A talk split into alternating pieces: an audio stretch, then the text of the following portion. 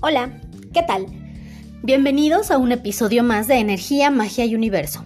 Mi nombre es Victoria y en este podcast encontrarás información que te ayudará a hacer más entendible y divertida tu experiencia de vida. Estoy muy contenta de estar una semana más con ustedes. En el episodio de hoy vamos a hablar sobre el proyecto sentido.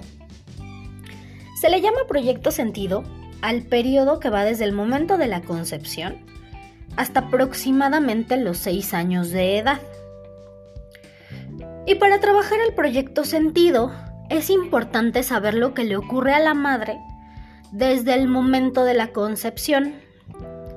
Todo lo que vive, todo lo que siente, lo que piensa, sus problemáticas, sus emociones, el entorno, porque el bebé va a grabar en su inconsciente todo lo que la madre vive emocionalmente hasta los 6 años. Y a partir de los 3 años ya integra también la problemática de el papá.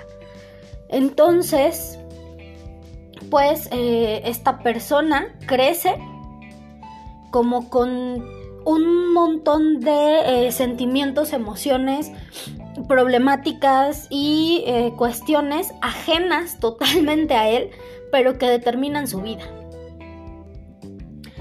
Ahora, no es tan simple como, este, pues entonces no tengo hijos, ¿no? O como de que, ay, pues yo no quiero hijos, pues, ¿para qué me preocupo por esto? Porque hay muchas mujeres que quieren tener hijos y no quedan embarazadas. Y otras que no quieren y ¡pum! Le sale el bebé. Ya que existe algo más fuerte que el deseo consciente. Los hijos son la solución inconsciente a los problemas deseos y conflictos de los padres. El deseo con el cual somos concebidos va a determinar de una forma profunda nuestro carácter, nuestra profesión, nuestro estilo de vida. Y nos podemos encontrar viviendo una vida que eh, no es nuestra. Una enfermedad, una creencia, un comportamiento o algo que estemos viviendo en este momento y que condicione nuestra vida puede tener su origen en esta etapa. Podemos darnos una idea cuando analizamos lo siguiente. Si mi madre habla español, yo hablo español. Si mi madre habla de éxito social, yo hablo de éxito social. Si mi madre habla dolor mental enorme, yo hablo psiquiatría. Si mi papá es notario, y él quiere un digno sucesor porque a su vez él era sucesor de su padre que también era notario. Entonces eso es un, proyecto sentido explícito. ¿Y qué va a pasar? Si mi padre habla notario, entonces yo hablo notario. Lo primero que tenemos que hacer es preguntarnos qué es lo que habían programado mis padres para mí. Y las soluciones son dos o lo dejo todo y cambio o continúo haciendo lo que hago, pero ya lo hago con plena conciencia. Porque de esta manera ya lo estoy haciendo para mí y no para la familia. Y es cuando comienza a llegar el éxito. El proyecto sentido es, eh, mientras obedezco, siento el reconocimiento de la familia, pero si me desvío, la familia me va a rechazar y empiezan a aparecer los conflictos que nos pueden llevar ya sea a una enfermedad o a un accidente. ¿Por qué? Cuando en una pareja hay muchas discusiones y hay muchas peleas, y sobre todo en el embarazo, y vamos a suponer que es una pareja que no viven eh, ellos dos solos, sino que viven con la abuelita, los tíos, los primos, y entonces en esa casa todo el mundo parecen perros y gatos y se andan peleando todo el tiempo. O sea, no solo la pareja, sino todos con todos. Cuando nace el niño, el niño va a ser diagnosticado con asma. Y le van a sugerir a los padres que tal vez se lo puede llevar a la montaña para que eh, se reduzca la sintomatología y vean una mejora. Se lo llevan y ¿qué creen que el niño sí se va a mejorar? Pero no es por el clima, no es por la montaña, es porque lo sacaron. de las peleas. El niño ya no escucha ruidos, el niño ya no escucha discusiones, el niño ya está toda madre. ¿Por qué? Porque si mis padres hablan peleas, entonces yo hablo asma. ¿Qué pasa cuando regresan al niño a esa casa? Pues le vuelve a dar. Regresan las crisis, regresa el salbutamol en la bolsa este todo el día, el estar con vaporizaciones, nebulizaciones, las pastillas en la noche, las pastillas en la mañana, los cuidados, alejarlo de todo tipo de agentes que pudieran desatar el asma como mascotas, polvo, se consigue en una de estas madres que tiene el, el aire a cierta temperatura y con cierta humedad. Lo que tienen que hacer es evitar discutir. Entonces, todo esto viene determinado precisamente desde el embarazo, desde la concepción, si es que se peleaban todos ahí desde antes de que esta persona saliera embarazada. ¿Qué pasa cuando eh, muere un familiar y a los pocos días la, mujer se entera que está embarazada? Y este familiar era muy importante para ella pues esta mujer va a estar triste, angustiada, deprimida y el bebé va a quedar marcado por estas emociones. Porque cuando estamos angustiados, aumentan las hormonas del estrés y todos estos elementos impregnan al feto. Y entonces, cuando el bebé nace, nace con muchas moléculas de tristeza. Es una persona que todo el tiempo está triste. Porque aparte, eh, en el momento en el que la mujer se entera que está embarazada, trata de bloquear todas estas emociones precisamente para no afectar al bebé, pero en lugar de hablarlo, de sacarlo y de trabajar su duelo, lo que hace es bloquearlo y encapsula la tristeza y encapsula la angustia y todo eso se le pega al bebé. Entonces la mujer dice, ah, yo tuve un embarazo muy feliz, yo no me angustiaba y le ponía musiquita y le platicaba y ay, cuánto te amo. Ajá, pero todo eso que te tragaste, que encapsulaste y que no quisiste trabajar, de todas formas se le pegó. Si mi madre habla duelo bloqueado y tristeza, yo hablo duelo bloqueado y tristeza durante toda mi vida y toda mi vida voy a tener depresión. ¿Cuál es la diferencia? Entre una depresión de proyecto sentido y una depresión conflictual. Bueno, pues la depresión del proyecto sentido existe desde siempre. Se nace triste, se vive triste, apático, todo es triste, son personas que eh, parece que les falta energía, que no consiguen comprometerse en proyectos, eh, que tienden a ser algo perezosos. Es una tristeza que no les pertenece, pero de la que no se pueden deshacer porque ni siquiera saben de dónde viene hasta que se hacen conscientes y lo trabajan. Y en la depresión conflictual, la vida va bien, todo va bien, de repente sucede algún evento y la persona entra en depresión, pero hay un antes y hay un después y la persona puede ubicar perfecto cuál fue el detonante de esa depresión. En un proyecto sentido no. Simplemente estás triste y no sabes ni de dónde viene. Y bueno, otro de los ejemplos del proyecto sentido, pues se da al momento de eh, estar percibiendo desde el vientre cierta información y codificarla de cierta manera que cuando crecemos ya vamos encaminados hacia algo y sabemos que esa es nuestra vocación, pero no sabemos por qué. Les explico. Hay este, una persona que es médico y que toda su vida quiso ser médico. Y él no sabe por qué, simplemente sabe que desde que estaba súper chiquito él sabía que quería ser médico. Pues resulta que mientras estaba en el vientre de su madre, su papá enfermó y pensaban que se iba a morir. Entonces, Si esta persona a lo mejor traía un camino para ser abogado, arquitecto, este, vendedor de carnitas, no sé, cualquier otra cosa, menos médico, gracias a este evento, su proyecto sentido cambia y comienza a reparar a la familia estudiando medicina. Porque se da cuenta desde que está en el vientre por todo esto que le transmite la mamá de la importancia de la salud de las personas, de lo importante que es cuidar y conservar la vida de un ser querido. Por eso estudia medicina. Ahora, lo mejor es eh, indagar.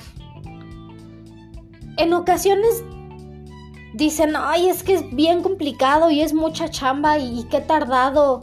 y sí, porque a lo mejor es eh, preguntarle a tu mamá, oye, cuando estabas embarazada de mí, ¿cómo te sentías? ¿Qué hacías? ¿Con quién platicabas? ¿Te peleaste con alguien? ¿Tuviste alguna depresión muy fuerte? ¿Alguien falleció? ¿Te quedaste sin trabajo?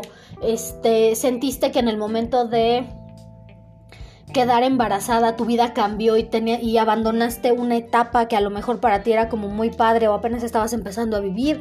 No sé, no sé, cualquier cosa, porque muchas veces le preguntamos a la mamá y la mamá dice, ah, no, pues sí, yo sí quería embarazarme, ah, no, pues sí, yo sí te quería tener, pero hasta ahí y ya no nos dan más información y todo es muy importante. Precisamente para darnos cuenta de ciertas cuestiones que afectan nuestra vida.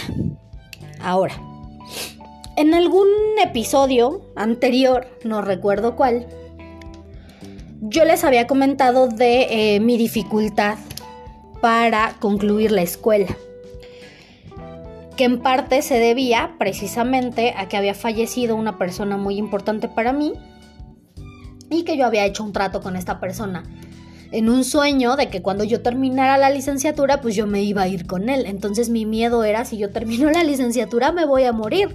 Por muy ridículo que suene, se los juro, eso pasaba por mi mente. Y bueno, yo soy una persona muy ansiosa y, ando como muy, muy, este, alterada de repente por ciertas ideas que cruzan por mi mente. Porque le tengo un miedo terrible a morirme. Eh, en la noche antes de dormir tengo que asegurarme que esté todo en, perfecto orden porque si no me cercioré de haber cerrado bien las llaves de la, de la estufa, puede haber una fuga de gas y entonces en la noche no me voy a dar cuenta y me voy a morir. Si voy este en la calle, trato de ir como viendo hacia todos lados porque no vaya a salir un carro de la nada y me atropelle y me muera.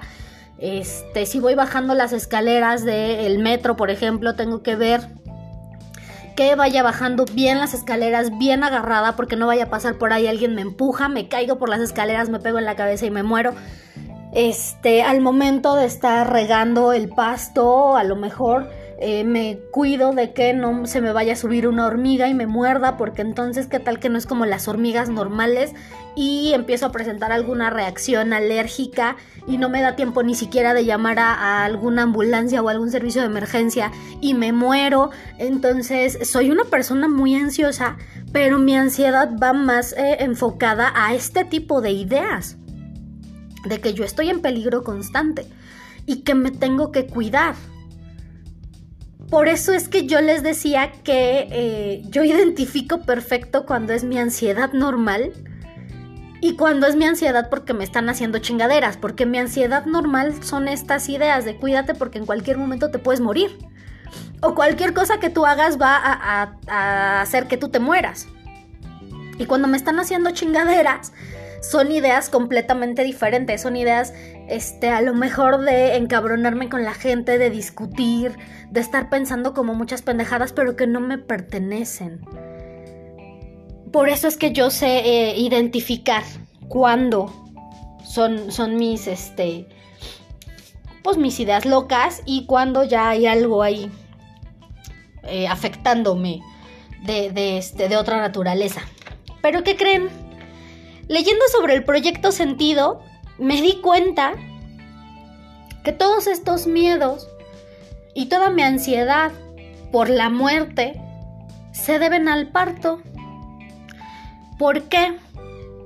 Mi mamá llega a sus 36 semanas de embarazo, creo que son 36, bueno, ya habían concluido los nueve meses y yo nomás no salía. Va al hospital a que la revisen. ¿Cuánto tiene? No, pues ya los nueve meses. ¿Y cómo? ¿No tiene dolores? ¿No tiene nada? No. La mandan a caminar. Pues ni dolores, ni contracciones, ni absolutamente nada. Regresa una hora después. La empiezan a revisar y resulta que eh, yo ya traía sufrimiento fetal. Una cuestión ahí extraña con el cordón, ya estaba respirando líquido amniótico. Este, de hecho ya, ya había incluso este, cierta actividad intestinal dentro del útero, o sea, ya había defecado dentro del vientre y todavía no me sacaban. ¿Qué hicieron? Pues programar en ese momento la cesárea. Fue de señora, déjele las cosas a su acompañante y usted ya no sale porque pasa cesárea ahorita. Cuando yo empiezo a leer el proyecto Sentido y la relación que tiene con los partos, me doy cuenta que de aquí nace mi ansiedad. Que de aquí nacen mis ideas de que no hagas esto porque te vas a morir, de no hagas esto porque... o cuídate porque la muerte está a la vuelta de la esquina. Es importante, porque yo sí tengo un problema para concluir las cosas. Yo inicio y las inicio muy emocionada, pero ya al momento de concluir lo postergo lo más que puedo. ¿Por qué? Pues por esto porque yo siento que en el momento en el que yo concluya algo, me voy a morir. Porque si concluyo me muero, porque eso es lo que se me transmitió en el proyecto Sentido del Parto. Ahora, hay diferentes tipos de eh, parto y muchos comparten muchas características en cuestión de lo que le provocan a las personas. Por ejemplo, un parto bloqueado que es un caso bastante común. El embarazo va muy bien, se inicia con el trabajo de parto, hay contracciones, hay dolor, se rompe la fuente, pero se alarga demasiado. El parto se bloquea, se comienza con el sufrimiento fetal y se practica una cesárea de urgencia. Son personas que desarrollan bien sus proyectos, pero siempre encuentran dificultades para concluirlos, siempre ocurre algo que les impide eh, terminar algo con éxito y la frase clave es, si concluyo me muero, porque si el parto hubiera continuado, me hubiese muerto. Hay partos muy rápidos, donde eh, o no les da tiempo de llegar al hospital, o en cuanto llegan al hospital ya el chamaco se salió. Y aquí la idea es, nacer rápidamente me salvó la vida. Así que para mí ser rápido es una buena solución. Y son personas que todo lo hacen muy rápido que tienen muchas ideas y todo lo llevan al, extremo, son muy intrépidos. Pueden presentar patologías de tiroides como hipertiroidismo. Están los partos que son muy lentos. Estas son personas que no tienen ninguna prisa, van caminando y le piden permiso a una pierna para mover la otra. Lo hacen todo con lentitud porque el nacer despacio les salvó la vida tienden a ser personas perezosas y en algunos casos con sobrepeso. Pueden eh, desarrollar hipotiroidismo. Está el parto tardío. Concluye el tiempo de gestación. A la mujer no le dan contracciones. No se puede continuar más tiempo con el bebé dentro. Existe sensación de fracaso por no tener contracciones. Esto es lo que siente la madre por no poder desarrollar un parto natural, viene ese sentimiento de miedo. Eh, la idea inconsciente de la madre es querer quedarse con el bebé, porque no está preparada para separarse de su hijo. Y pueden existir casos en la familia de eh, muertes de niños al nacer que inconscientemente para la madre es si naces te vas a morir, entonces prefiero quedarme contigo en el vientre y tú ahí quédate, este, pues otros nueve meses más.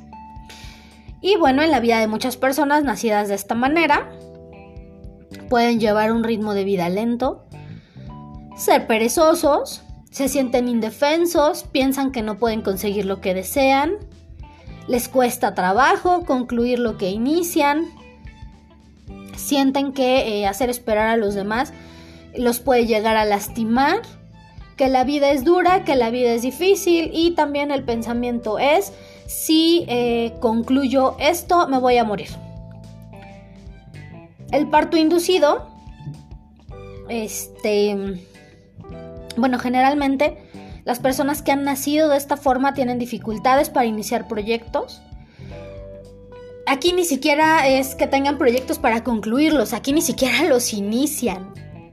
Con frecuencia piensan que los demás tienen que hacer cosas por ellos, se sienten indefensos y esperan que alguien los ayude. No eligen sus relaciones, generalmente son elegidos. Son apáticos en sus relaciones y tienen que ser impulsados por los demás los demás tienen que ponerles las reglas y este, los demás tienen que decidir incluso por ellos. Nacer por cesárea, que eh, cuando existen ciertos riesgos y se opta por esta este, práctica, bueno, hay una preocupación real o simbólica, ya sea de eh, la madre o del ginecólogo de que no se pueda dar a luz porque existe un riesgo para el bebé. Aquí ya están eh, poniendo tanto la mamá como el ginecólogo el miedo dentro del bebé. Pueden ser niños con dificultades para hacer sus tareas solos, muy dependientes de los padres, les cuestan mucho los cambios, ya sea de escuela, de casa, de colegio, de amigos, de horario. De adultos pueden ser personas con dificultades para concretar proyectos por sí mismos, hay una impronta de estrés, de peligro, de miedo al momento de nacer, que se puede revivir cuando las mujeres tengan que dar a luz, cuando tengan que materializar ciertas ideas o proyectos y entonces no hacen nada.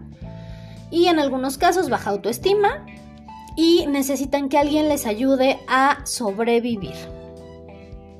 Y bueno, Pueden encontrar muchísima información sobre el proyecto Sentido, igual si buscan, ya sea en Google, este, pueden buscar así tal cual Proyecto Sentido, diferentes tipos de Proyecto Sentido. En Facebook hay una página que se llama Opoque, corrigiendo errores tratan técnicas del oponopono, hablan de eh, biodescodificación, de transgeneracional, eh, tocan ciertos eh, asuntos o temas del libro de un curso de milagros. Las administradoras son este, dos argentinas, buenísimas. Las dos se llaman Sandra. Y ellas incluso dan terapias, me parece. Si alguno quisiera a lo mejor este, investigar más sobre esto y tomar una terapia con ellas. Son buenísimas y maravillosas. Y bueno, pues espero que la información les haya gustado y que juntos cambiemos la energía del mundo en amor. Vamos con el tip mágico de la semana. Coloca en un atomizador agua una cucharadita de vinagre, puede ser del vinagre que sea, y una pizca de sal. Puedes utilizar este preparado sobre eh, tus cortinas para limpiarlas de malas energías, porque en los pliegues de las cortinas se quedan eh, los enojos, las discusiones y la mala vibra. Puedes rociar un poco sobre tu cabeza antes de salir a trabajar, porque esto te sirve como protección.